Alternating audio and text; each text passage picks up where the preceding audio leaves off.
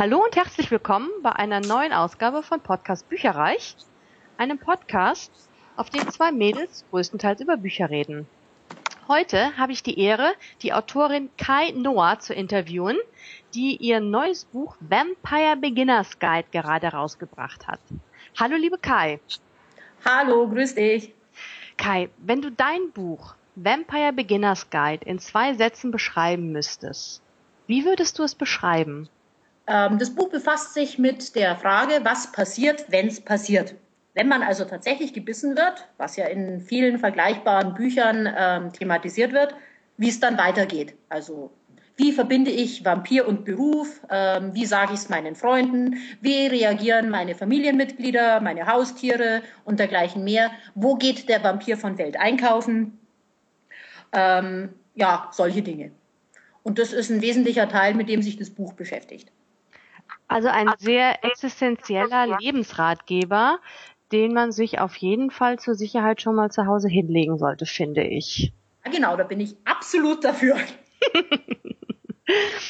Warum wurde es ein Fantasy-Vampir-Buch und kein ja kompletter Krimi? Weil so ein bisschen Krimi ist ja dabei.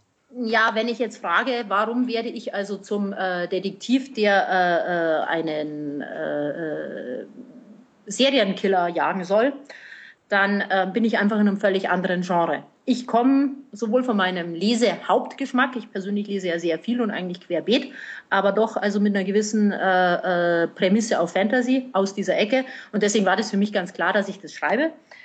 Ähm, und auf der anderen Seite ist es so, dass ich dieses Buch eigentlich originär für meine Schwester geschrieben habe, die ein ganz, ganz großer Vampirliteratur-Fan ist und sich eben ein Vampirbuch und keinen Thriller gewünscht hat.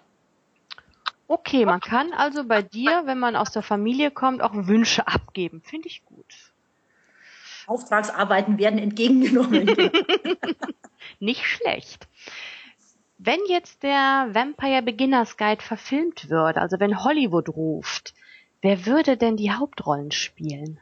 Ähm, also die Lexa würde ich tatsächlich bevorzugt, also von meiner Schwester spielen lassen, weil die da einfach sehr viel äh, äh, in die Lexa mit reingebracht hat. Ich meine, das ist ein anderer Beruf und so, aber äh, ich habe das schon ein bisschen für sie geschrieben.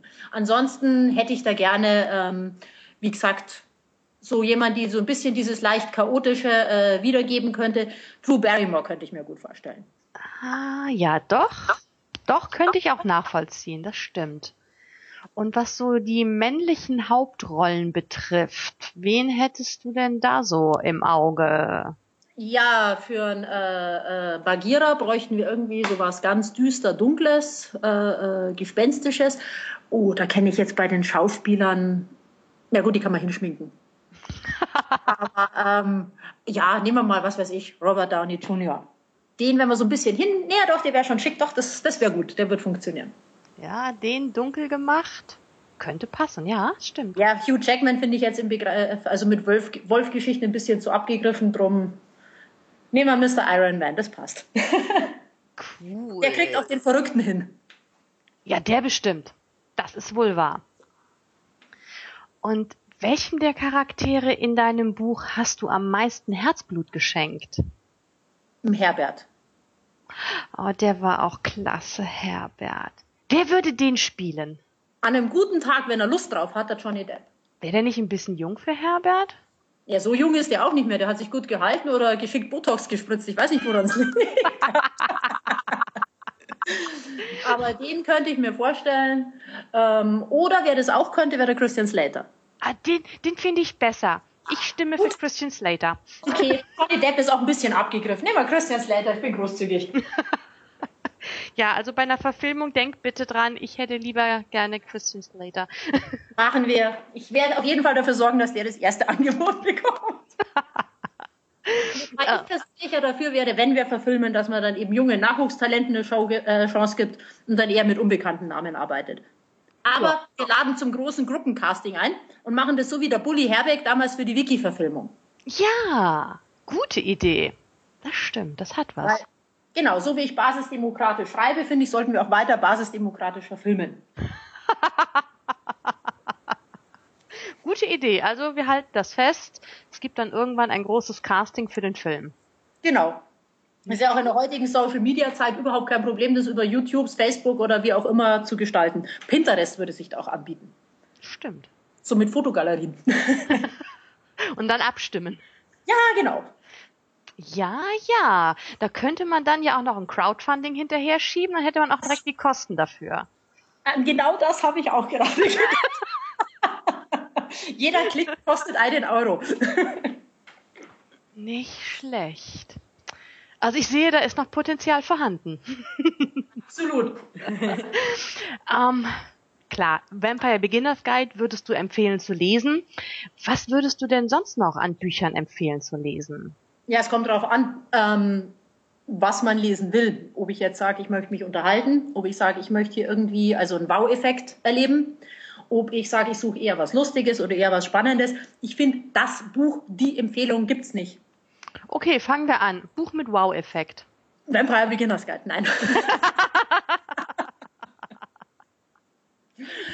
ähm, das letzte Buch, das ich gelesen habe mit einem absoluten Wow-Effekt, war ähm, von Grant Scott, die Black Company. Das ist so eine ähm, High-Fantasy-Geschichte, wo es um eine Söldnertruppe geht. Und ähm, ich fand es so faszinierend, dass das eigentlich äh, böse sind. Also das sind wirklich ganz, ganz üble, ganz, ganz hässliche, ganz, ganz gemeine Söldner. Und ähm, im Verlauf des Buches ist dann eben gezeigt worden, dass sie so sind, weil sie so sein müssen, weil sie in einem System leben, in dem man also nur so überleben kann. Und dann waren plötzlich die Bösen gar nicht mehr die Bösen, sondern die vermeintlich Guten waren die viel Böseren. Und dieses, äh, wie man da mitgenommen und da durchgeführt worden ist, das fand ich also äh, extrem faszinierend. Also das ist ein Buch, das mich äh, weit über äh, Ende hinweg ähm, beschäftigt hat. Und wenn du ein lustiges Buch empfehlen würdest, welches würdest du empfehlen? Also wenn ich auf skurrilen Humor stehe von Tom Sharp, Puppenmord. Sagt mir auch nichts.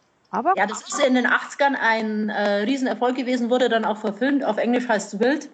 Da geht es um einen Berufsschullehrer, der äh, von seiner Frau zur Rache in eine Sexpuppe geklemmt wird und dann äh, im Suri, also im Suff, versucht, sich von dieser Puppe zu befreien. Und auf die glorreiche Idee kommt sie also äh, in dem Ausschachtungsarbeiten für ein Hochhaus zu verstecken oder zu entsorgen und wegzuwerfen. Und am nächsten Tag schmeißen die also den Asphalt rein oder den Beton und äh, sehen im letzten Moment, bevor der Beton drauf runterrasselt, äh, äh, eine Frau unten drin liegen. Und dann konnte der aber nicht mehr stoppen, also zigtausend Tonnen Beton werden da dann reingefüllt. Er wird dann sehr schnell als Täter identifiziert, während die dann also runterbohren, um an diese Leiche ranzukommen. Mhm. Und ihm ist ja völlig klar, dass da unten zwar was Peinliches liegen wird, aber eben keine Leiche. Und äh, das Verhör zwischen also dem äh, sehr selbstgerechten, sehr von sich überzeugten ähm, Kommissar und äh, diesem Berufsschullehrer, der also, äh, wie soll ich sagen, mit also diese Vernehmungstechnik jeden Tag seit vielen Jahren mit also äh, äh, ähm, pubertierenden äh, Berufsschülern geübt hat das ist also das Größte, was also die Dialogliteratur zum Thema lustig je hervorgebracht hat. Also ich bin wirklich in der S-Bahn gesessen und habe vor lauter Lachen die Station verpasst, weil ich nicht in der Lage war aufzustehen, weil ich so lachen musste. Und das ist mir sonst nie wieder passiert und darum ist das definitiv das lustigste Buch, das ich je gelesen habe. Gut zu wissen. Nicht Nein, und es ist auch, wie soll ich sagen, was das Faszinierende daran ist, ist, ähm, er bringt es fertig, dass sich all seine Protagonisten in ihrer persönlichen Wahrnehmung hundertprozentig logisch und korrekt verhalten. Und es führt also zu einem, also wie soll ich sagen, England in seinen Grundfesten erschütternden äh, äh, Chaos. Und das ist einfach äh, faszinierend. Das ist also der Großmeister des Desasters. Desaster ist immer gut. Ja. Desaster passt. Dann ist es recht. Und ich habe noch ein paar Quickie-Fragen an dich. Was liest du lieber, Roman oder Sachbuch? Roman. Wenn du wählen kannst zwischen Hörbuch und Buch, was nimmst du? Buch. Dein zuletzt gelesenes Buch? Ähm, Drachenmord von B.C. Bolt. Davon habe ich schon mal gehört. Ist lustig. Ist auch, also äh, da muss ein ähm, Drachenhasser einen Drachenmord aufklären. Und äh, das ist auch also sehr launig zu lesen. Jetzt keine ganz große, große Literatur, aber ein sehr nettes Popcornbuch muss ja auch mal sein. Man kann ja nicht nur Höchstliteratur lesen und äh, oh, High. Fantasy. Es muss auch mal ein bisschen. Also ich stehe auf dem Standpunkt, ich bin ja total superficial und ich mhm. stehe dazu und so lese ich auch meistens. Gut so. Nee, ich mache das auch. Also ich lese in erster Linie, um mich zu entspannen und darum finde ich, also äh, ein gerüttelt Maß an Popcorn-Literatur ist absolut erforderlich. Stimme ich zu, 100 Prozent. Was ist denn dein Lieblingsleseort? Die Badewanne. Aber da wird doch irgendwann das Wasser kalt. Nein, man lässt nach. Okay. Und irgendwann kommt man dann wie so ein äh, Hexe Schrumpel dann da raus. Ja, es schaut aus, wie wenn die Haut also drei Nummern zu groß wäre. Crinkle ist in, aber auf der anderen Seite fällt es nicht auf, wenn man älter wird. Das ist also ganz gut so. Und was ist deine Lieblingslesejahreszeit? Äh, da gibt es keine. Ich lese das ganze Jahr ohne Unterlass. Oh mein Gott, wie dramatisch. Von. Äh, ich lese also im Winter, wenn es dann dunkel wird und man sich dann irgendwie also in die warme Badewanne oder eben also vor dem Ofen zurückziehen kann, finde ich das also sehr schön. Ich lese aber genauso gern im Frühling, wenn man das erste Mal wieder draußen sitzen kann, äh, dann draußen oder in der Badewanne. Ähm, oder im Sommer, ähm, wenn man dann sich sozusagen, da bade ich dann nicht so heiß, sondern so, so ein bisschen abkühlen und dann da, ha, so, hm, das ist auch schön. Oder eben lauschig im Schatten irgendwo, finde ich super. Am Wasser vielleicht sogar. Oder ähm, im Herbst, wenn also speziell in München alle anderen Idioten aufs Oktoberfest gehen, dann kann ich mich da irgendwo ruhig in den Café setzen und äh, lesen. Also ich finde immer was.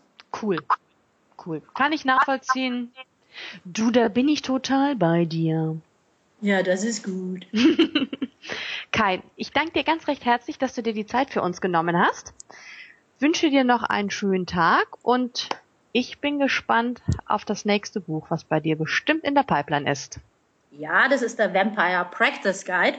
Da kommen dann sozusagen die praktischen Feldübungen. Wenn man mal die Grundlagen des Vampirseins begriffen hat, werden auch dort dann eben in gewohnter Manier ähm, unaufdringlich dem also bedürftigen Leser näher gebracht. Oh, das hast du jetzt schön formuliert. und ich freue mich schon total darauf und wünsche dir noch einen bunten Tag, liebe Hörer. Schön, dass ihr wieder gelauscht habt. Tschüss zusammen und macht es gut. Tschüss. Tschüss. Informationen zu allen Büchern, über die wir heute gesprochen haben, findet ihr auf unserer Website www.bücherreich.net mit UE bitte. Ihr könnt dort oder auf Facebook unter www.facebook.de slash podcastbücherreich in einem Wort durch und auch mit UE mit uns in Kontakt treten. Unsere E-Mail-Adresse lautet bücherreich at gmail.com, wieder mit UE. Und wenn ihr diesen Podcast über iTunes abonniert habt, würden wir uns riesig freuen, wenn ihr uns eine 5-Sterne-Bewertung hinterlasst. Dies ist ein privater Buchpodcast, in dem wir nur unsere eigene private Meinung wiedergeben. Wenn uns ein Buch oder Hörbuch kostenlos zur Verfügung gestellt wird, kennzeichnen wir es entsprechend auf unserer Website.